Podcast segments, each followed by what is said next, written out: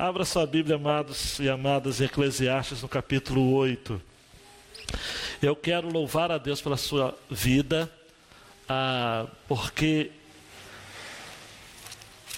sem querer entrar em detalhes, nós precisamos sempre de uma pausa. Né? Ah, João Batista sabe disso, Larissa sabe disso, Débora. A música tem pausa. Né? A vida tem pausa, precisa ter pausa.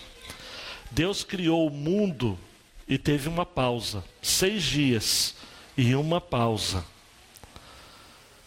Se a gente não parar, a vida para a gente. Uma enfermidade, um...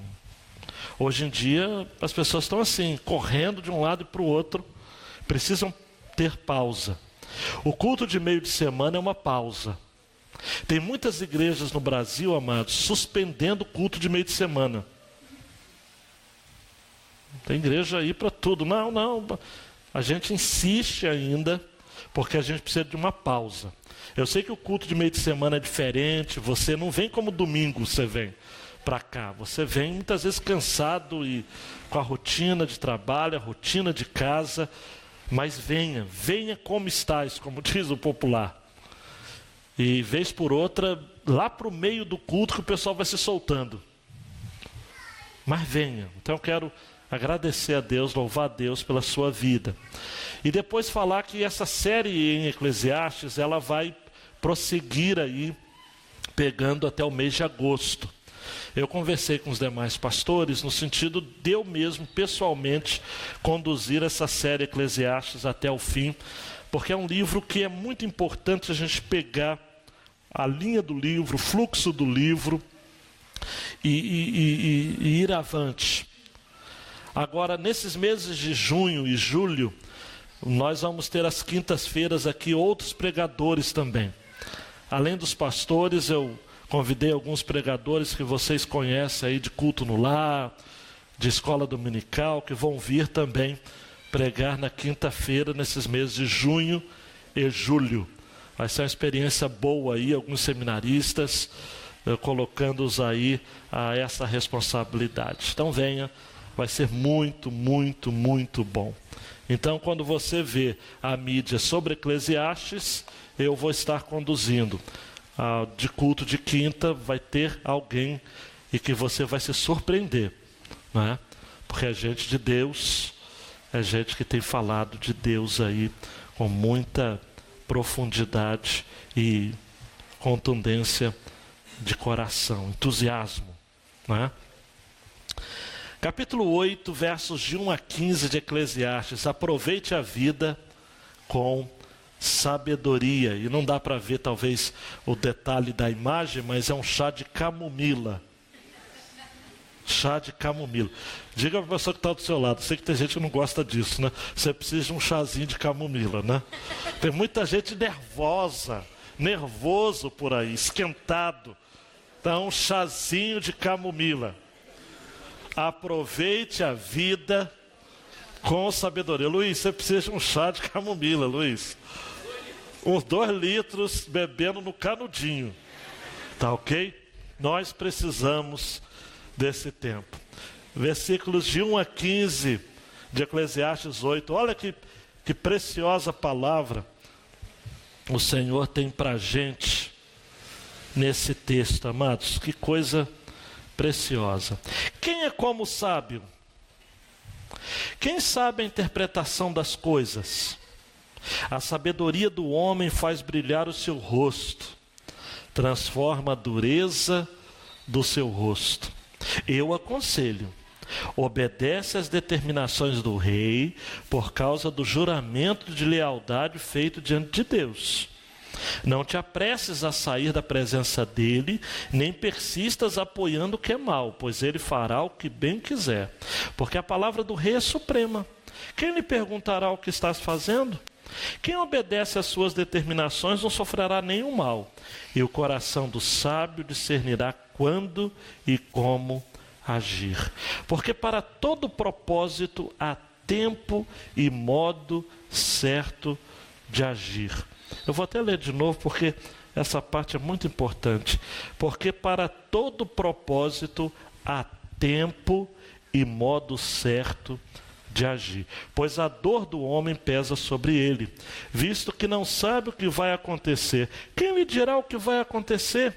Ninguém tem domínio sobre o próprio espírito para controlá-lo, tampouco tem poder sobre o dia da morte, nem para escapar da guerra, nem mesmo a maldade livrará os que se entregam a ela.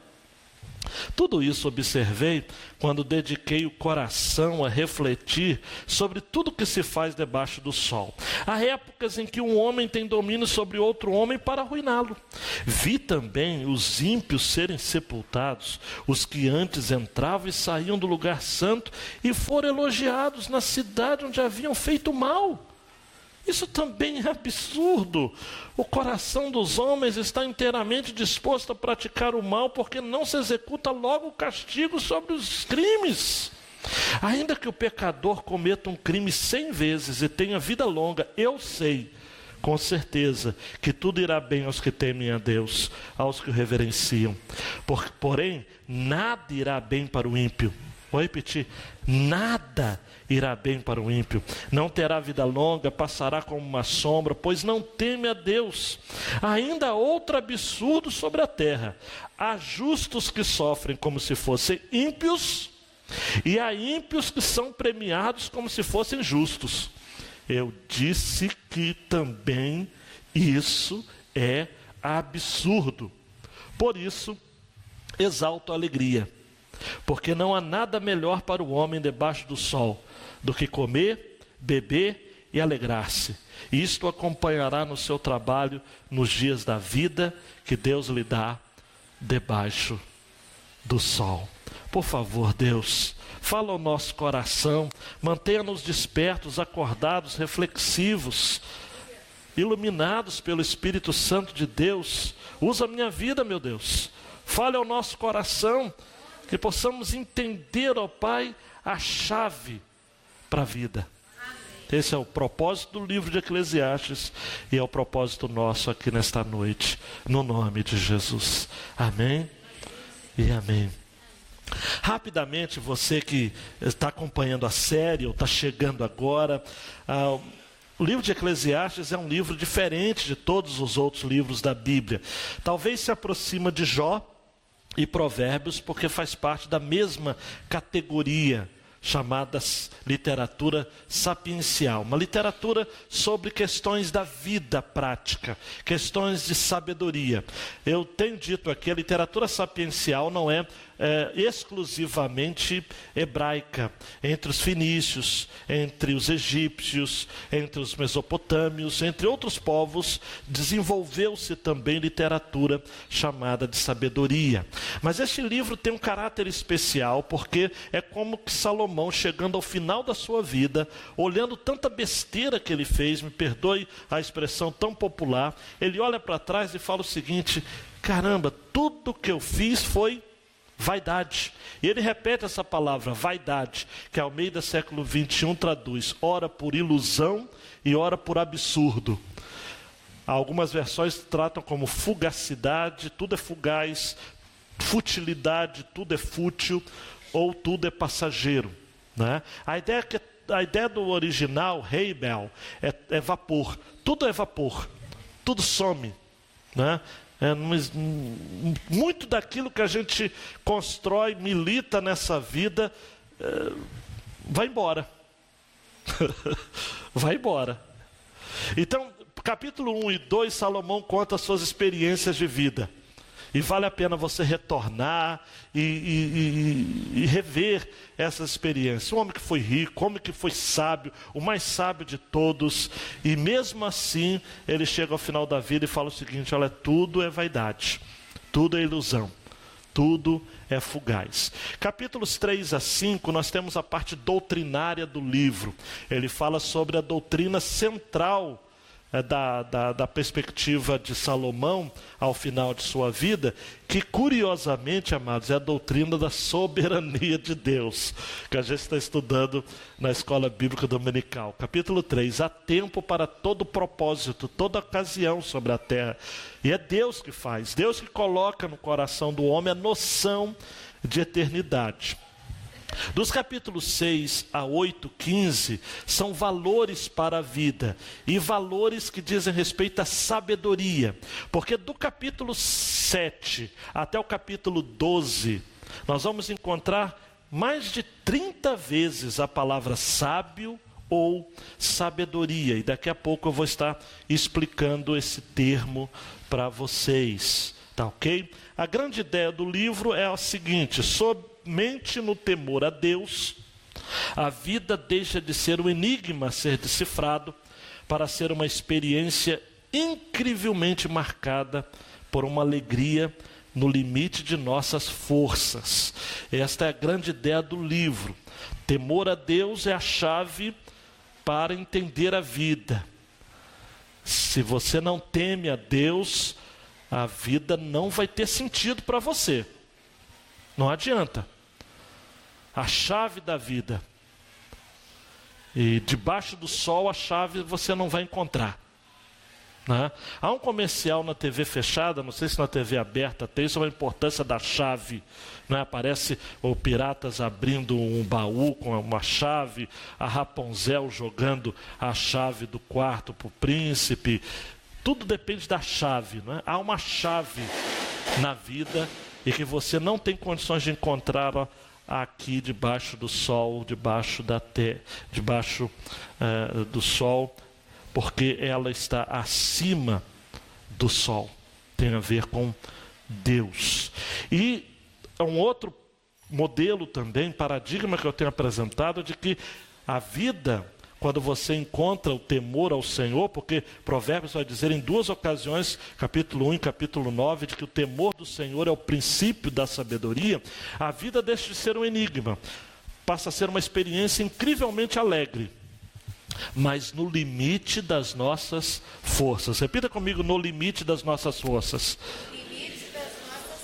O que, que significa no limite das nossas forças? É que a vida não é uma hum, alegria constante, não.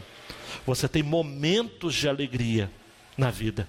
E quando você os tem, o recado de Deus para a sua vida é: aproveita. Aproveita no limite das nossas forças, tá? A vida, ela precisa ser aproveitada em, nos seus momentos, e, e Salomão ele fala de comer, beber e se alegrar. Por que comer e beber? São as questões mais básicas da vida. E Jesus vai trazer isso em Mateus capítulo 6, quando vai dizer que nós não devemos nos preocupar em comer, beber e vestir, porque Deus cuida dos seus. Deus cuida dos seus, como cuida dos lírios do campo, como cuida das aves do céu, Deus vai cuidar de você. Né?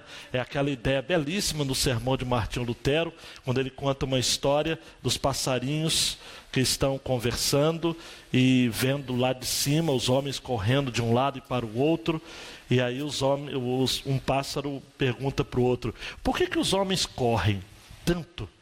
E aí o outro pássaro respondeu: deve ser porque eles não têm um Deus como que a gente tem.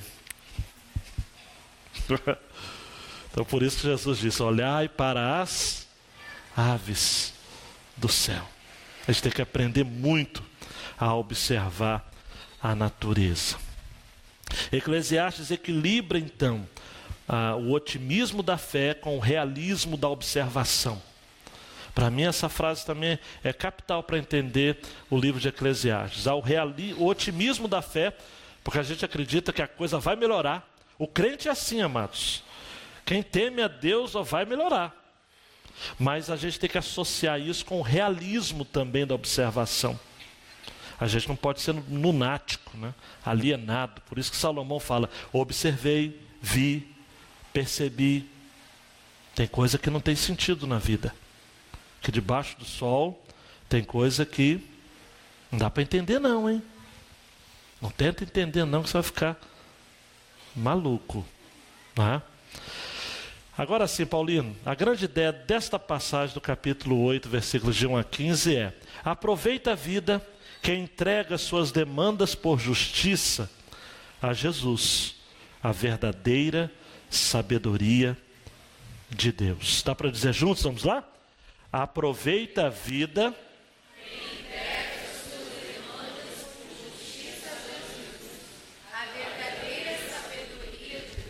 Me parece, amados, que o capítulo 8 é continuação do assunto do capítulo 7. Eu vou seguir essa linha de que Salomão está insistindo no seu discurso a respeito da sabedoria. E ele que chegou a dizer, no versículo 23 do capítulo 7, tudo isso examinei segundo a sabedoria, e disse: Serei sábio, mas a sabedoria ficou longe de mim. Essa expressão para mim é muito interessante. Salomão falou o seguinte: Olha, eu tentei entender a vida pelo viés da sabedoria. Mas quanto mais eu busquei a sabedoria, mais ela fugiu de mim.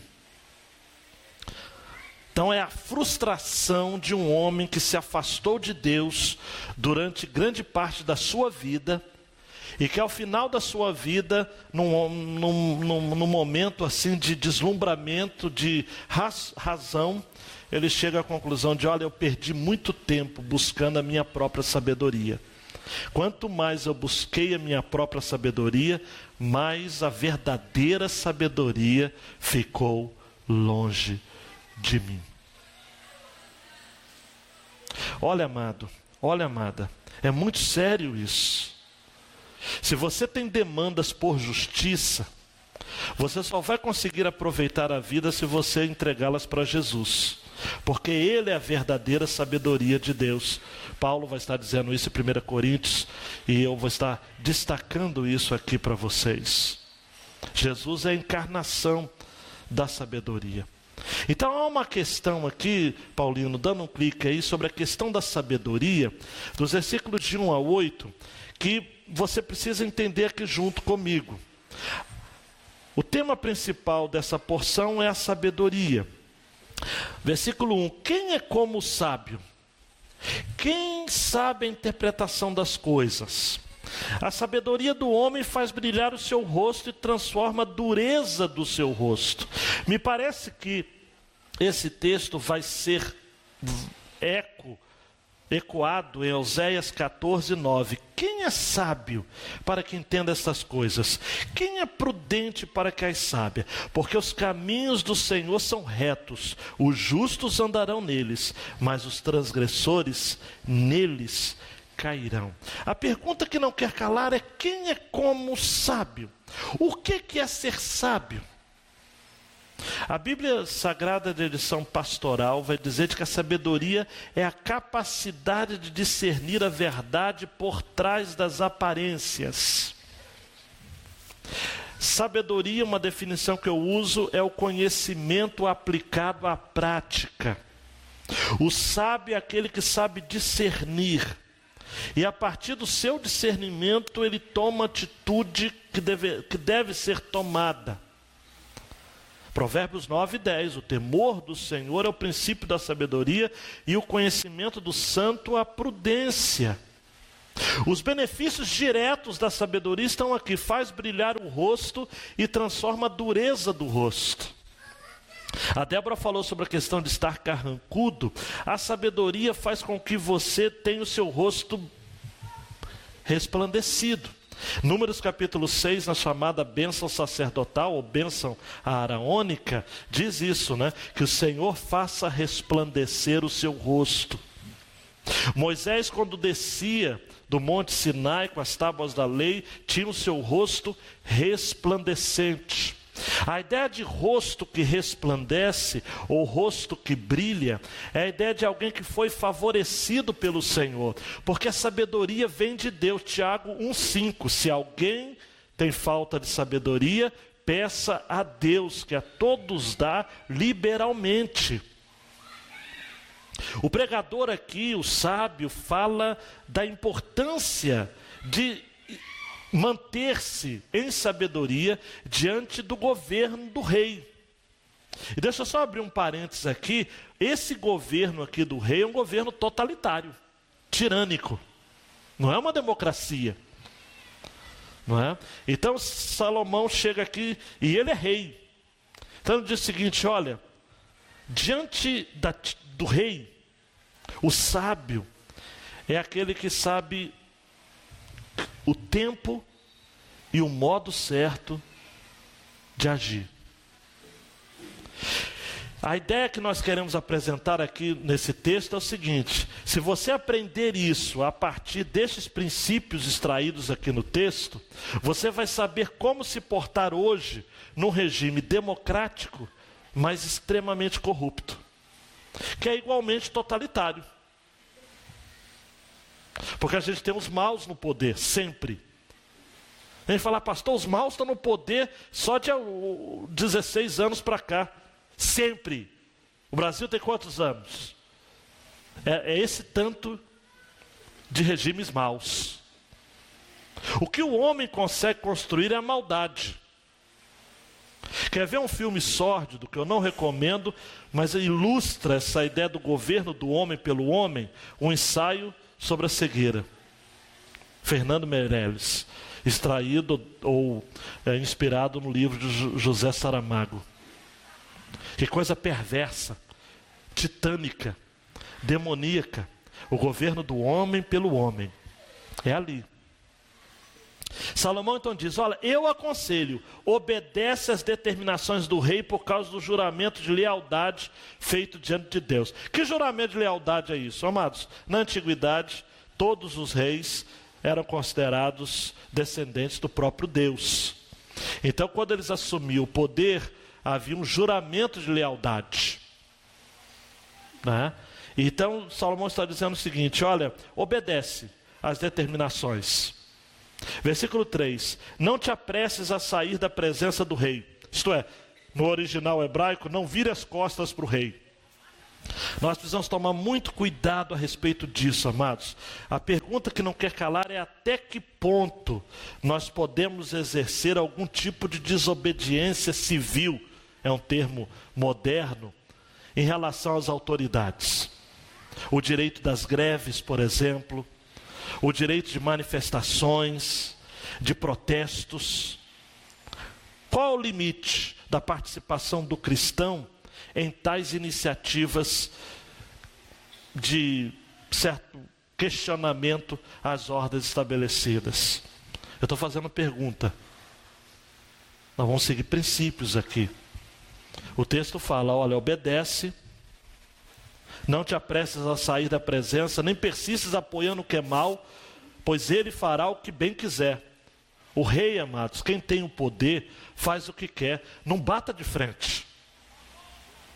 Procure o, o, o tempo e o modo certo de você agir. Não haja no ímpeto das emoções, não levantando placas, fora reticências, abaixo. Qual, qual o limite? Versículo 4: Porque a palavra do rei é suprema. Quem lhe perguntará o que estás fazendo? Quem obedece às suas determinações não sofrerá nenhum mal, e o coração do sábio discernirá quando e como agir. Esse texto tem muito a ver com Romanos capítulo 13, de que o Estado é para punir os malfeitores. Aqueles que andam de acordo com as determinações e orientações do Estado é para ser beneficiado. É claro que a Bíblia está falando de governos que são perfeitos e justos. Mas me parece, eu vou chegar a essa conclusão aqui junto de vocês, que há limites para a participação do cristão em determinados levantes. Há. Porque o Estado vem de Deus, foi criado por Deus, as autoridades foram constituídas por Deus. Ah, mas eu não gosto. Mas Deus pergunta para você: e daí? Fui eu que fiz. Você tem que saber então discernir quando e como agir. Versículo 6: Porque para todo propósito há tempo e modo certo de agir. A ideia aqui, amados, tempo e modo certo de agir, é que nós precisamos ser criteriosos e moderados. Não, é, não diz respeito à posição política que eu quero lhe recomendar que você seja, mas nós não podemos ser nem da esquerda nem da direita. É, a ideia é buscar o equilíbrio. Aí, eu vou, aí você deve estar pensando, mas é o centro. É, a gente chama o centro no Brasil, a gente chama de centrão, que é o que há de pior. Aí a gente coloca, mas a ideia é ser criterioso. O que, que a Bíblia diz? Esquece esse negócio de política e pensa na Bíblia. Tito 2,6: Exorta semelhantemente os jovens a que sejam moderados. Olha para mim, jovens, adolescentes, irmãos e irmãs, vocês precisam ser moderados. Nada de radicalismos. Fuja dos radicalismos, tanto de um lado quanto do outro. O radicalismo moralista também é pior, é, também é muito ruim, pode ser até pior do que o radicalismo moral, em determinados casos. Hoje à tarde eu tive assim uma conversa com alguns colegas sobre isso. Há pastores que são tão veementemente contra o homossexualismo, e eu me incluo, a Bíblia é contra. Mas a gente também não pode agir de maneira radical a ponto de fechar a porta dos céus aos homossexuais que se arrependem e que desejam e que por conta disso serão, mesmo não desejando, né, mas serão alcançados pela graça de Deus. Moderados. Ah, pastor, mas me dá um outro texto. Efésios 5, 15 a 16. Portanto, vede prudentemente como andais, não como nécios, mas como sábios, remindo o tempo por quantos dias são maus. Você precisa ser sábio. Sábio é ponderado, sábio é saber discernir na prática as coisas, é não ser levado, amados, pela cabeça dos outros. Você assiste aí um canal do YouTube que faz a sua cabeça. Você assiste uma aula de um professor e você acha que o mundo agora fez sentido para você depois que você assistiu uma aula na faculdade. Ah, para com isso. Para com isso, eu não acredito. Tem gente, amado Silvia, que está abandonando a vida inteira que aprendeu nas escrituras por conta de uma aula da faculdade.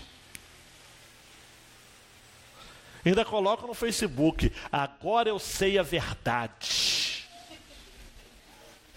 Nunca leu um livro inteiro, nunca leu. Nunca fez comparação de autores.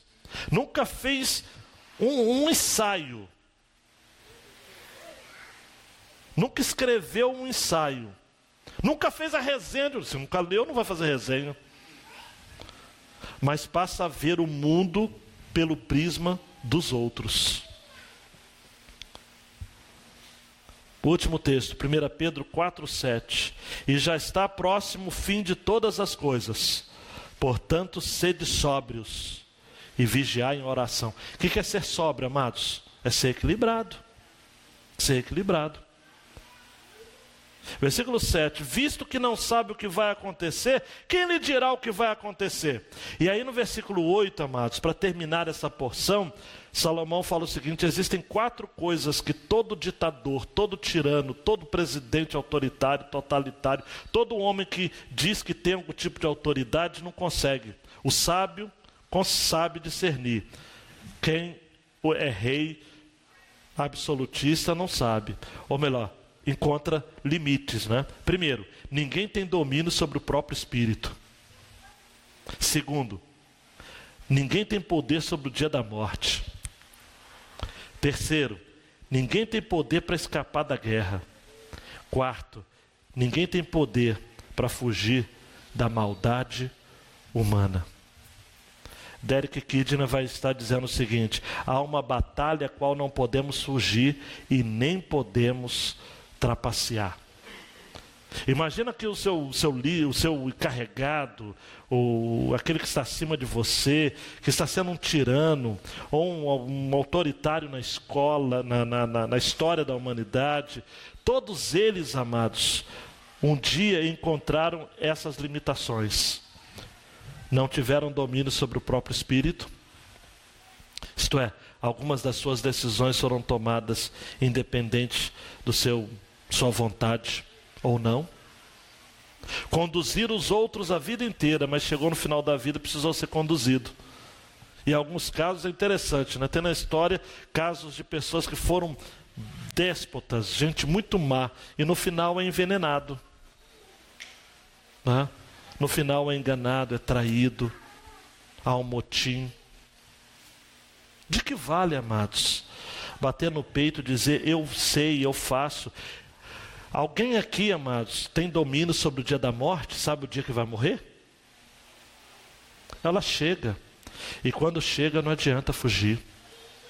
Não adianta dizer para a morte: morte, volta depois, que eu posso. Agora eu não posso lhe atender. Amados e amadas, você sabe disso tanto quanto eu. Gente rica, gente que tem todo o potencial, é acometido de um câncer, morre tanto quanto a dona Mariazinha.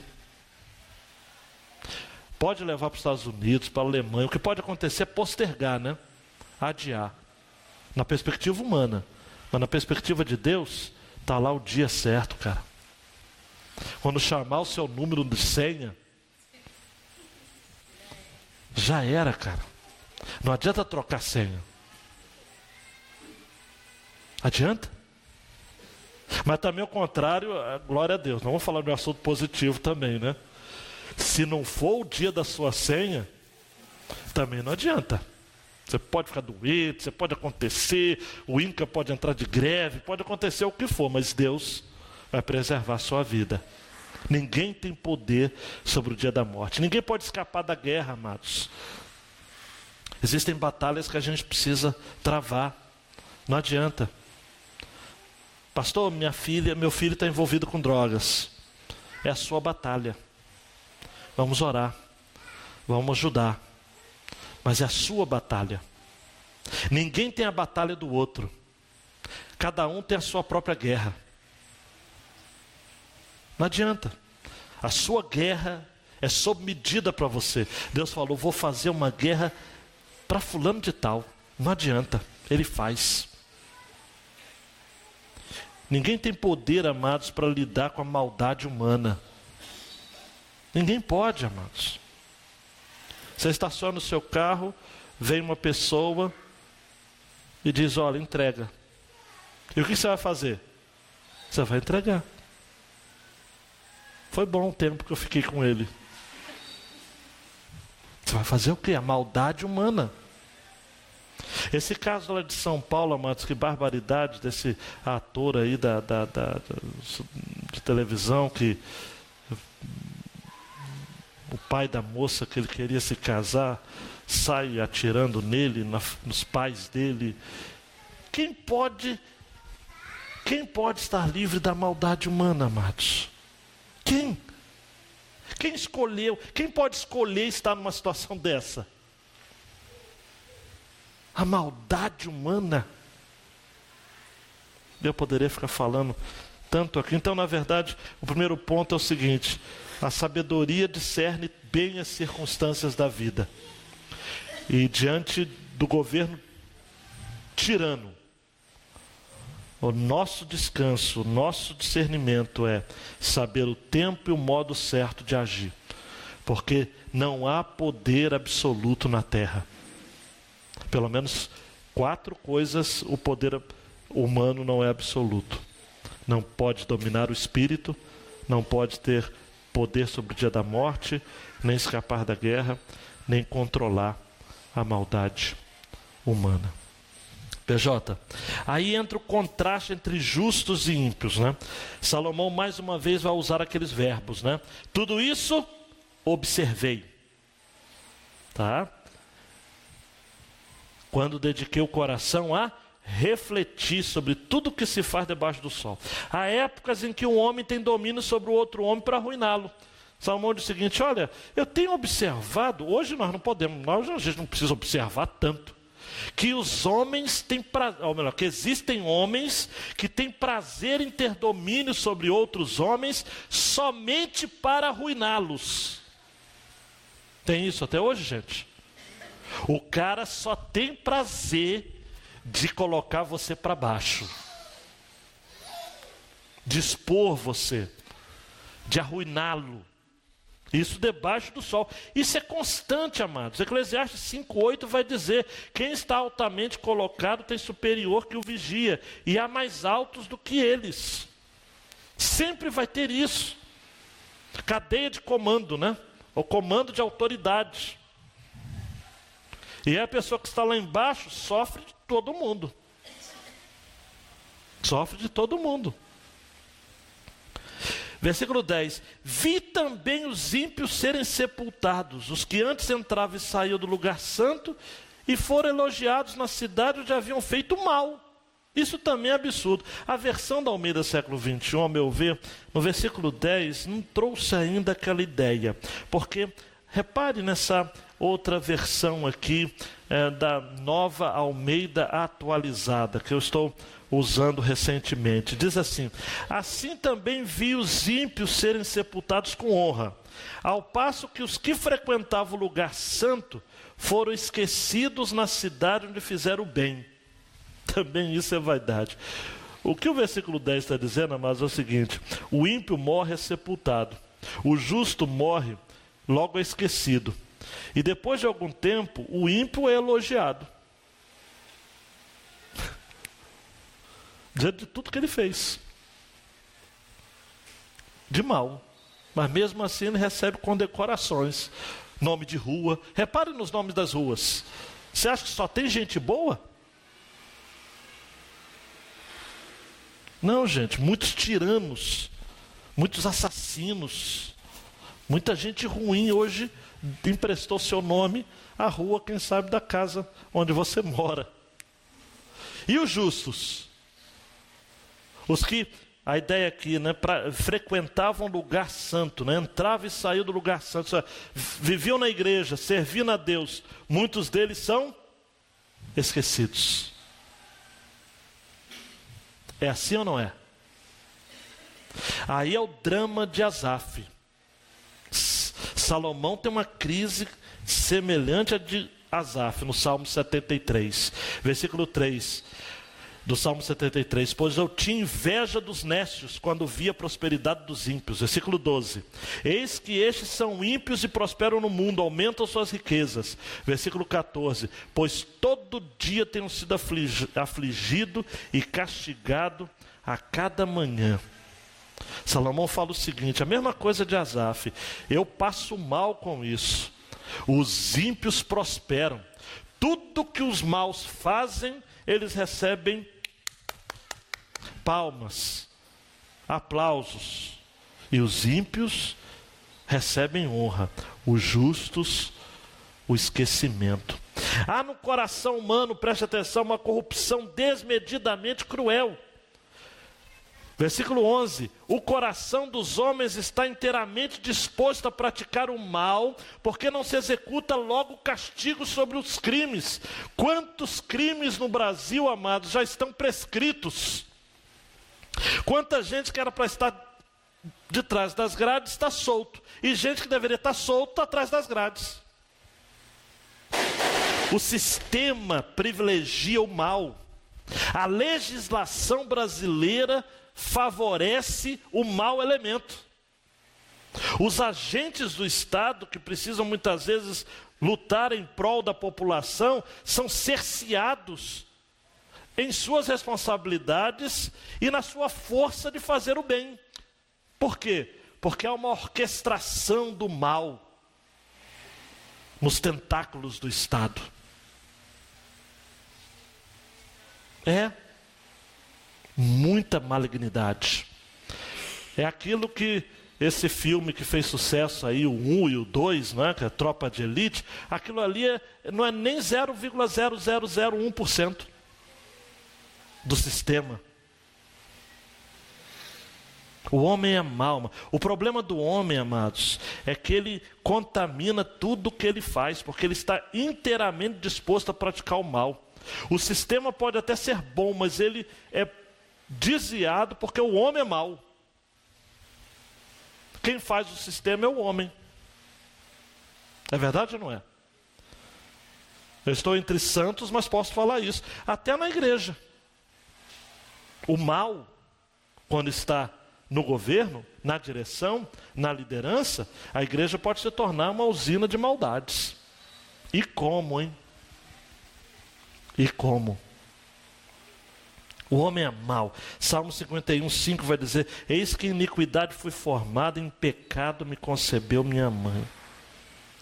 Então, gente, nesses contrastes entre justos e ímpios, a gente precisa entender versículos 12 e 13. Esse é o nosso, é o nosso consolo. Ainda que o pecador cometa um crime cem vezes e tenha vida longa, eu sei Repare que agora ele não fala que observou, que viu, ele fala: Eu sei com certeza que tudo irá bem aos que temem a Deus, aos que reverenciam. Contudo, a, a, aquele que nada irá bem para o ímpio, não terá vida longa e passará como uma sombra, pois não teme a Deus. A ideia desse texto, amados, é o seguinte: olha só, o fim de tudo é temer a Deus. Porque Provérbios 12, 21 vai dizer: Nenhum agravo sobreverá ao justo, mas os ímpios ficam cheios de problemas. Provérbios 1, 33: Mas o que me der ouvidos habitará em segurança e estará livre do temor do mal. Isaías 3, 11: Ai do ímpio, mal lhe irá, porque se lhe fará o que as suas mãos fizeram. Provérbios 23, 17: O teu coração não inveja os pecadores, permanece no temor do Senhor todo dia. E o que é temer a Deus, amados? Preste atenção. O que é temer a Deus? Que é a chave para entender o livro de Eclesiastes. Charles Bridges vai dizer: é aquela afeição reverente pela qual o Filho de Deus curva-se em humildade e cuidados para com a lei de seu Pai porque a ira de Deus é tão amarga e o seu amor tão doce, que isso faz brotar um sério desejo de agradá-lo. É isso. É ter uma afeição reverente para com Deus. É se curvar em humildade para com a lei de Deus. É Salmo 1, 2. Antes medita na lei do Senhor, e na sua lei medita de dia e noite. Então, preste atenção aqui para a gente, versículo 14, a dizer: ainda há um outro absurdo: há justos que sofrem como se fossem ímpios, e há ímpios que são premiados como se fossem justos. Isso é vaidade. Mas é porque o drama de Asaf, que é no Salmo 73, persegue a Salomão, porque esse é o drama da humanidade. Nós somos assim, nós perguntamos onde está a chave? Onde está a chave? E a gente precisa dizer o seguinte: eu vou procurar por essa chave. E um comentarista chamado Wright vai dizer: mas você não vai encontrar a chave no mundo, você não vai encontrar na vida, você vai encontrar na revelação, no, nos caminhos de Deus. Você vai encontrar em Cristo. Nenhuma filosofia da vida pode satisfazer-se se deixar Cristo de fora, nem mesmo a filosofia cristã. Não se desespere. Há uma vida para ser vivida dia a dia. E na sucessão de eventos aparentemente sem relação entre si, Deus pode ser servido e Deus pode ser glorificado. Eu vou terminar na mensagem falando sobre isso. Preste atenção. Na sucessão de acontecimentos na sua vida, olha para mim, aparentemente sem sentido. O Senhor em todo tempo está mostrando: me tema. Me tema. Me tema. Esse é o sentido, essa é a chave. Como o peregrino, o cristão, o todo o tempo, no volta do pescoço, a chave da promessa. A ideia é essa. Há uma chave. E aí então o último ponto é o versículo 15, PJ. Aproveita a vida. Por isso exalto a alegria porque não há nada melhor para o homem debaixo do sol do que comer, beber e alegrar-se. Isto o acompanhará no seu trabalho, nos dias da vida que Deus lhe dá debaixo do sol. Gente, exalto a alegria. A revista atualizada traduziu assim: exaltei a alegria. A King James a, a, traduziu assim: aconselho que se desfrute o melhor que a vida pode proporcionar. A nova versão transformadora traduziu assim: recomendo, portanto, que as pessoas aproveitem a vida. Amados, Amadas, preste atenção: debaixo do sol, os prazeres são passageiros. A gente tem que viver no limite das forças. Comer, beber, se alegrar, isso acompanha no seu trabalho, nos dias da vida que Deus lhe dá. Você não sabe quantos dias você vai ter nesta vida. Você não tem aquela ampulheta na sua casa para dizer o seguinte: olha, está caindo o montante de areinha e eu logo vou partir. Você não sabe disso, então aproveita.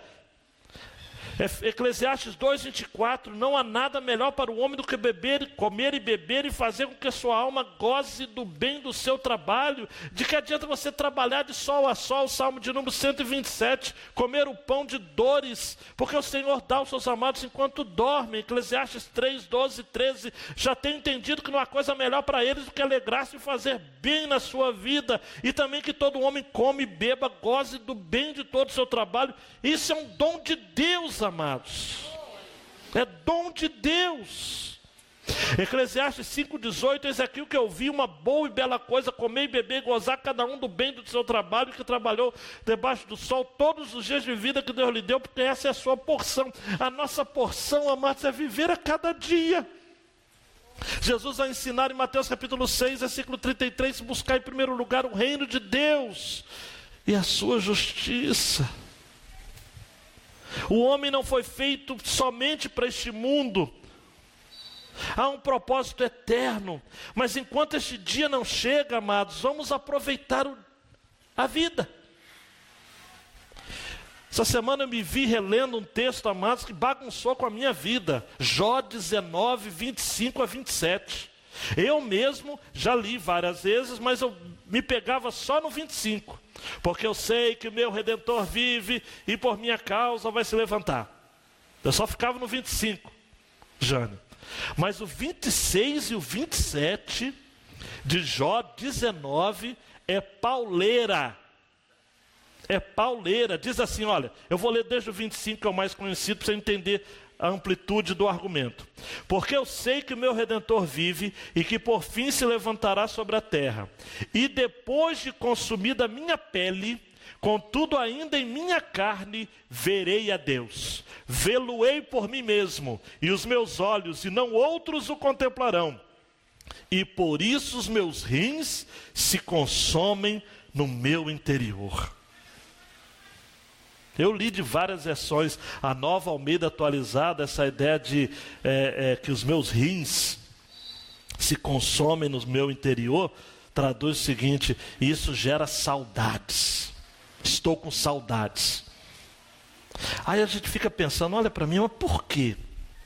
É porque é o seguinte, presta atenção, esse argumento você precisa entender. Vamos lá.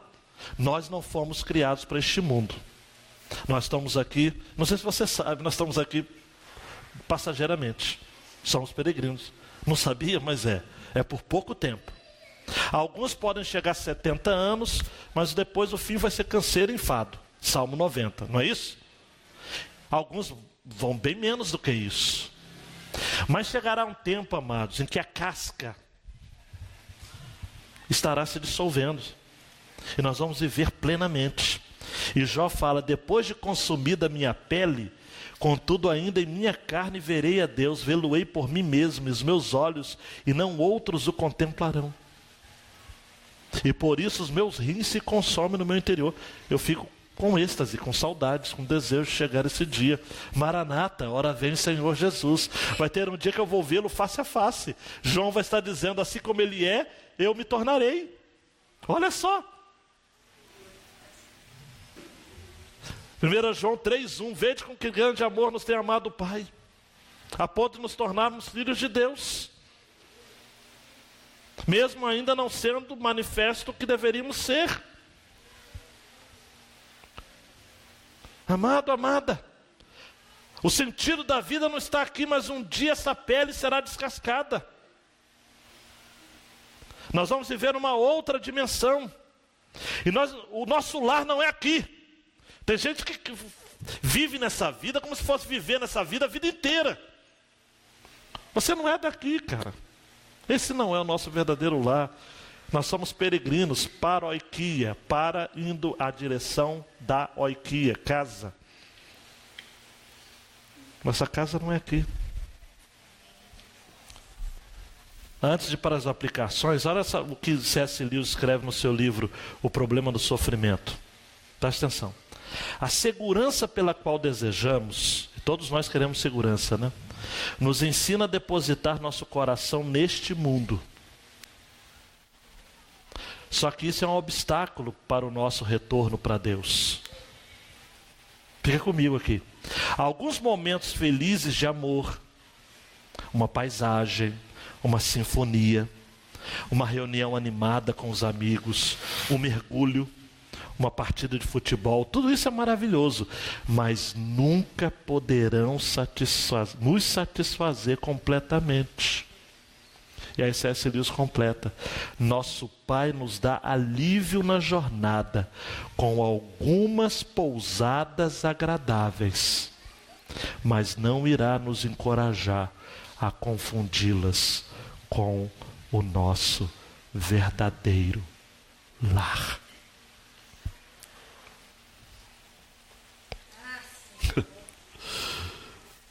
Nosso Pai nos dá alívio na jornada com algumas pousadas agradáveis, mas não irá nos encorajar a confundi-las com o nosso verdadeiro lar. na tela as aplicações para a gente ir embora pensando muito. Agir com sabedoria é o nosso grande desafio neste mundo cheio de contradições e dicotomias. Isso tem a ver com olhar no próprio espelho. O que é ser sábio? Ser sábio é antes de ficar criticando os outros, olha no espelho. Tiago 3,13. Quem dentre vós é sábio e entendido? Mostre, pelo seu bom trato, as suas obras de mansidão de mansidão, mansidão de sabedoria. Tá? Sabedoria é viver. Olha para o seu espelho. Encare você mesmo. Segundo, a nossa relação com as autoridades constituídas hoje em dia não é no mesmo nível da relação com a monarquia salomônica. Mas tudo tem seu tempo e modo certo de agir. Infelizmente, não dá para eu dissecar essa verdade de como nós devemos agir em relação aos poderes constituídos. Como diz Romanos 13, 3 e 4. Mas a conclusão que a gente precisa seguir é o seguinte, e eu vou pegar carona com o argumento de Thomas Tronco. Algumas vezes é difícil honrar autoridades corruptas e injustas, mas nós temos a certeza de que acima de todas elas está nosso Santo Deus e Salvador. E Ele vai honrar a nossa fidelidade e vai julgar as injustiças no futuro. Pelo menos eu descanso nisso. Há um Deus justo, há um Deus santo, e Ele vai saber me honrar pela minha fidelidade e vai julgar os injustos no futuro. Você crê nisso? Eu creio e descanso. Terceira aplicação, preste atenção aqui, não, não se perca. Quem faz atos de justiça esperando ser reconhecido pelos outros, age por motivos egoístas. Ser justo, na maioria das vezes, é ser um anônimo. É um anônimo. Talvez você seja enterrado numa cova rasa. Tem gente que fala, pastor, como é que fulano serviu a Deus e morreu e ninguém lembra dele? Olha para mim. A gente precisa ser lembrado por quem de fato importa. Entendeu? Vale a pena ser lembrado por quem realmente importa. Fazer as coisas. Quantos líderes, amados, fundadores de igreja, não tem nome hoje tem igrejas que dão nome nas salas, né? Esses não vão receber nome, salas com seus nomes. Passam-se gerações. Você acha que você vai ser lembrado a vida toda? Daqui a 10, 15 anos, essa rapaziada que está nova hoje vai sumir, assumir o, a liderança, não vai ser nem lembrado. Francisca? Quem é Fran Francisca? Quem? Se você faz para ser lembrado, você não vai ter um memorial escrito no seu nome. agradecemos todo o trabalho do Senhor Fabiano aqui nessa igreja. Olha essa placa. Não, não. Faça para ser lembrado por quem de fato importa. Seu nome é poeira. É poeira. Outra aplicação, PJ. Saber que tudo irá bem é um incentivo que precisamos para nos manter de cabeça erguida. A despeito das nossas próprias inconsistências, não é? É o Salmo 13, 6. Cantarei ao Senhor por quanto me tem feito muito bem. Ainda que o pecador peque cem vezes, ele vai ter vida longa e com certeza tudo irá bem. Por quê? Porque ele teme a Deus. E é isso que importa. Por último, viver é aproveitar cada momento da vida com a consciência que a verdadeira vida só pode ser encontrada em Jesus. João 10, 10. O ladrão não vem senão a roubar, matar destruir. Jesus disse: Eu vim para que tenham vida. E a tenham em? 1 Coríntios 1, 30 e 31. Mas vós sois dele em Jesus Cristo, o qual para nós foi feito por Deus sabedoria e justiça e santificação e redenção, para que, como está escrito, aquele que se gloria, glorie-se no Senhor. Tá? Concluindo, amados, talvez durante a mensagem aproveite a vida, você lembrou dessa frase, né? Carpe diem. Eu não vou ler aqui toda a frase em latim, composta aí no século 1 antes de Cristo, mas essa frase foi escrita por Horácio, seguindo uma recomendação para uma pessoa querida, uma amiga chamada Leocone. E Carpe Diem era o conselho para que esta amiga não se preocupasse com o destino que os deuses reservavam para ela, mas que ela tinha que viver intensamente porque a vida é breve. Carpe Diem, aproveite a vida, né?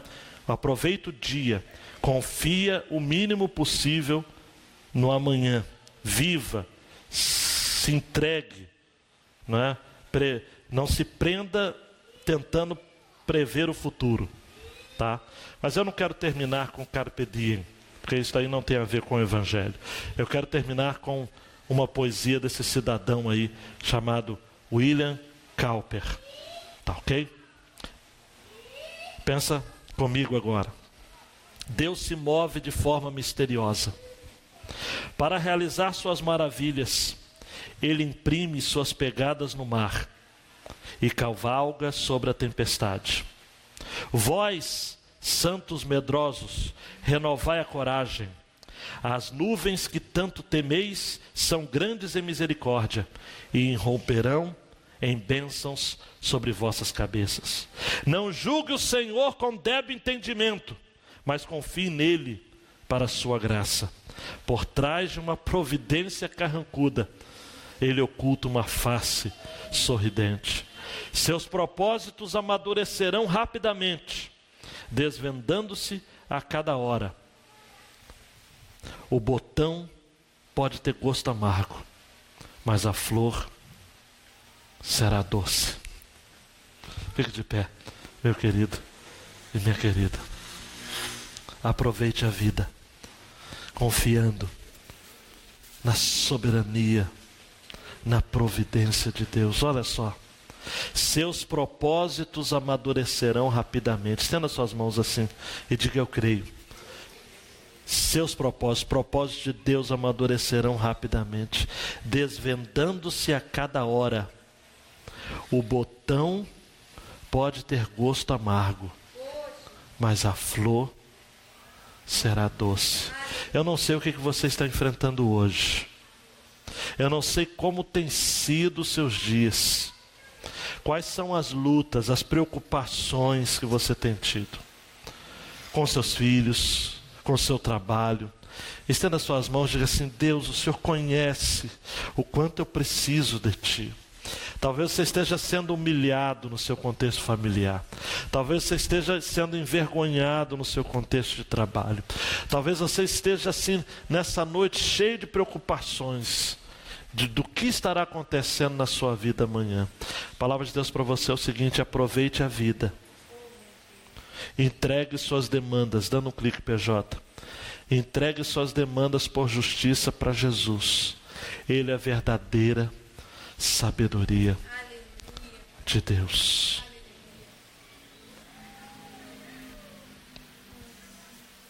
A sabedoria,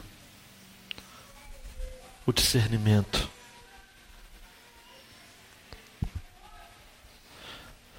No Evangelho, Jesus vai dizer: Eis aqui quem é maior do que Salomão. Você sabia que Jesus disse que ele é maior do que Salomão?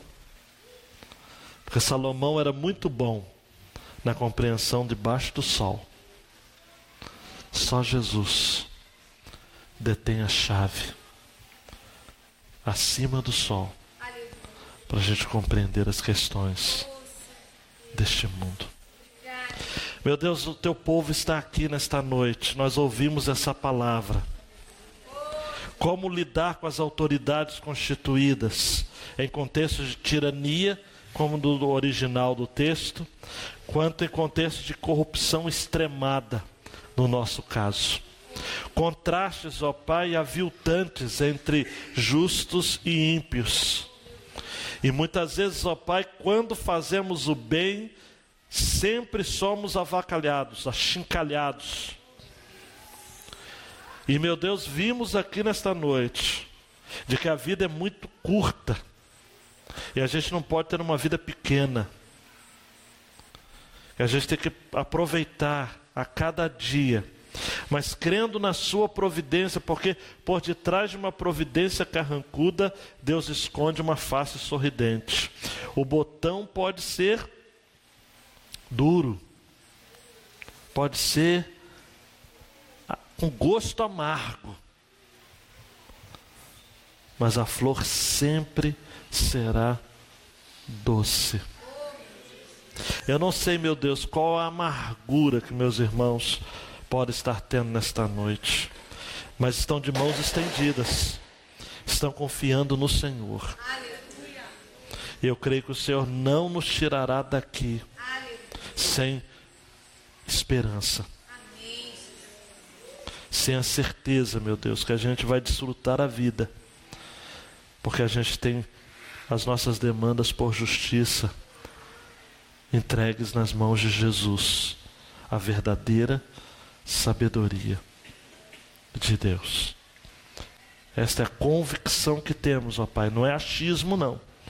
Não é sentimentalismo barato, não. A gente tem certeza. Sabemos em quem temos crido. Estamos certos de que o Senhor é poderoso para guardar o nosso tesouro até o dia final. Tu és, Jesus, a nossa riqueza. Amém. Tu és tudo o que nós precisamos. Tu és o nosso melhor. Descansamos em Ti, Senhor. Descansamos em Ti. Em Ti. Em Ti. Se acende, meu querido e minha querida. Continue em oração. Diga, Jesus, eu não posso viver sem Ti. Não posso. Diga, Deus, complete essa palavra no meu coração. Direciona essa palavra, Senhor. Confirma essa palavra.